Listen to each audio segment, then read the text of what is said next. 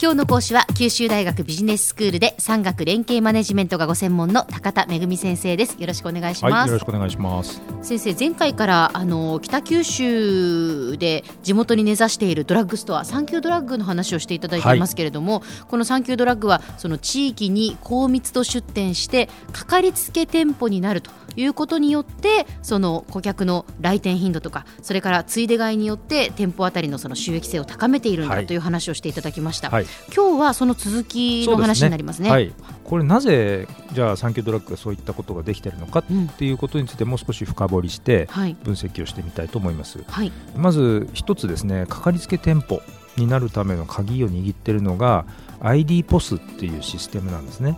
ID ポスポスっていうのはコンビニで、えーと、何がいつ頃何時頃どのくらい売れましたっていうのは記録で全部残るようになってます、はいはい、それはよくありますけれども、それと顧客情報がリンクしたものなんですね。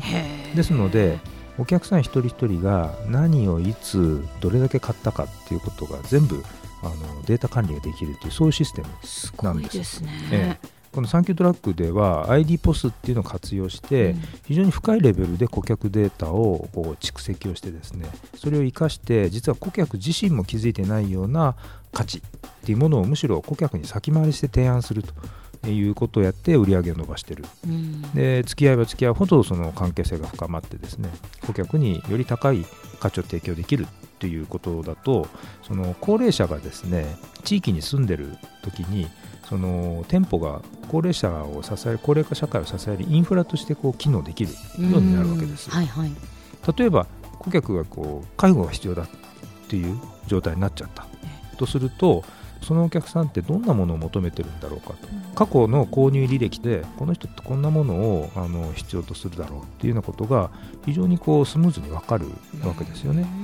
で介護の事業者さんと組んでじゃあ介護事業者さんこれこれこういうものをお届けしてもらえませんかっていうようなサービスなんかもできますし、えー、非常にそういったことをこうスムーズに日頃の付き合いの延長でこうできるわけです。でそれってとても安心するわけですよね。うちに近いあそこからいつも配達してもらえるってなるとねやっぱりそれは安心ですよね、えー、それ高齢者にとってやっぱり何よりの安心だと思うんですね。これ先生あのその顧客の情報をですね、えー、そうじゃあ誰々さんが何を以前買ったとかっていうのをデータ化されてるってことですけど、えー、なんかこうポイントカードみたいなそういうものでそうですこうあれですかデータ化してるんですか、あの顧客がのポイントカードがあってですね、そのポイントカードであの買った情報っていうのは全部データベースに蓄積積をされて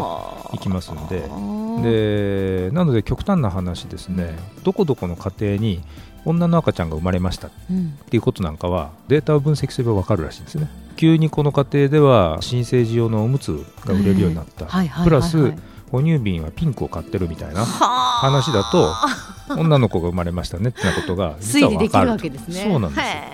実は分析するといろんなことが分かるっていうことなんですね。で逆に言うとそうやって顧客のことをちゃんと知っているということと、その顧客に対してきちんと商品の価値を伝えてあげるっていうことときちんとやればですね人口が減って市場が小さくなってますよねなんてよく言われますけれども、はい、そういった中でも売り上げを増やすことは可能なんだということを実はサンキュードラッグでは実践をされてるわけです。で面白い事例をよくあの話していただくんですけれども、はい、舌磨きタブレットっていう商品があってですね。でこれ当初メーカーがですね若い20代の女性に、まあ、あの口臭予防とかそういうことであの売り出してたらしいんですよ。でだけどなんか売り上げが増えないんで顧客データをこう分析してみると20代女性買ってるんだけど1回ポッキリだったと、うん、でそういう若い女性向けの口臭予防のグッズってたくさんあるわけですよね、あの商品っていうのは。だから皆さんなんか1箇所にとどまらないと。で一方ですねよくよくデータを見ていると高齢の男性でこの商品のリピート率が高かった高齢男性が親父臭防止するために継続してリピートで買ってたっていうことが、まあ、分かったわけですよね。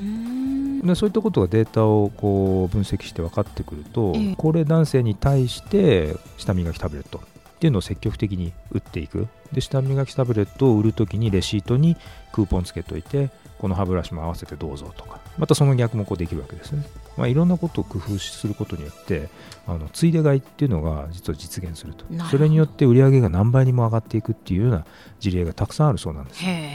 でそれもこれもやっぱりすべて ID ポスっていうことで顧客データとその何がいつどこで売れてるかっていうことがリンクしてるっていうことが、まあ、とても重要な財産になっているわけですね。でさらにこれ面白いのは自分の会社だけでそれを独占しちゃうんじゃなくてその情報管理のシステムを地域のいろんな業種さんに一緒に使いませんかって呼びかけてあるんですね。でそうするとあるウェブサイトを共通で持ってで自分のところはドラッグストアで売るものをこう紹介をしてるんだけれどもそこに例えばお惣菜屋さんとかがですね情報を出してきたりとか、うん、でどこどこの地域でどんな家族構成ででそうするとお惣菜こんなものがおすすめですよとか場合によってはこう届けてくれるとかですね、まあ、そういうサービスを一緒にやりませんかなんていうことが実は今始まってるっていうことなんですね。で加えてですね調剤薬局のチェーン店であるということも活用して、うん。そのかかりつけ店舗とそれから顧客の、えー、健康情報の管理ですね。例えば店頭に体重計体脂肪計だとか血圧計だとかあと歩数計をですね貸し出してその歩数をきちんとこうあの蓄積できるようにしてあげると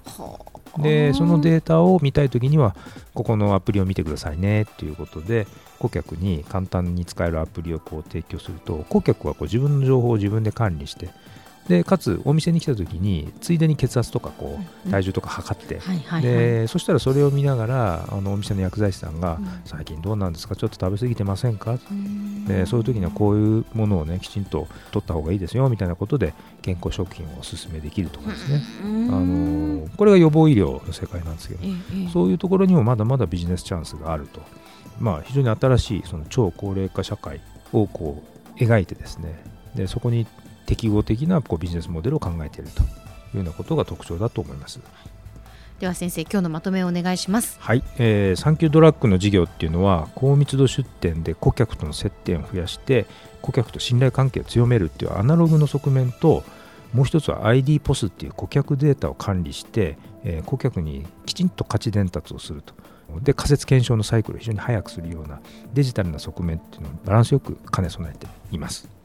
今日の講師は九州大学ビジネススクールで産学連携マネジメントがご専門の高田恵先生でした。どうもありがとうございました。はいありがとうございました。